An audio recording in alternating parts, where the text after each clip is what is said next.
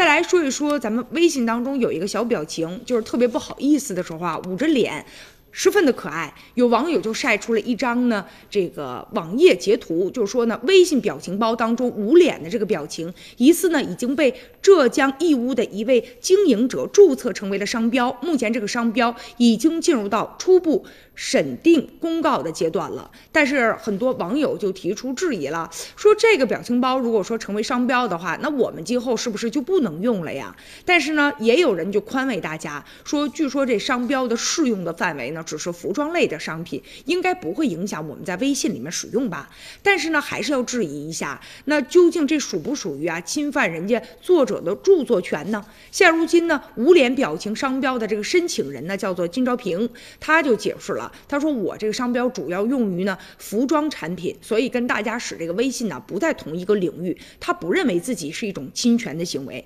因为呢，他做的这个衣服上的 T 恤衫啊，你比如说刺绣的部分啊，或者是。裤子口袋上的印花都会有这个捂脸的小表情，而且都已经用了一两年了。他觉得应该啊进行保护，所以呢就申请了。而且也有的网友给他查了一下啊，说他注册的这个商标已经超过九十个了。因为他们公司嘛，每年都会推出呢上百款的商品，出于呢保护的目的，所以他会给每一个印在商品上的图案，然后申请商标的。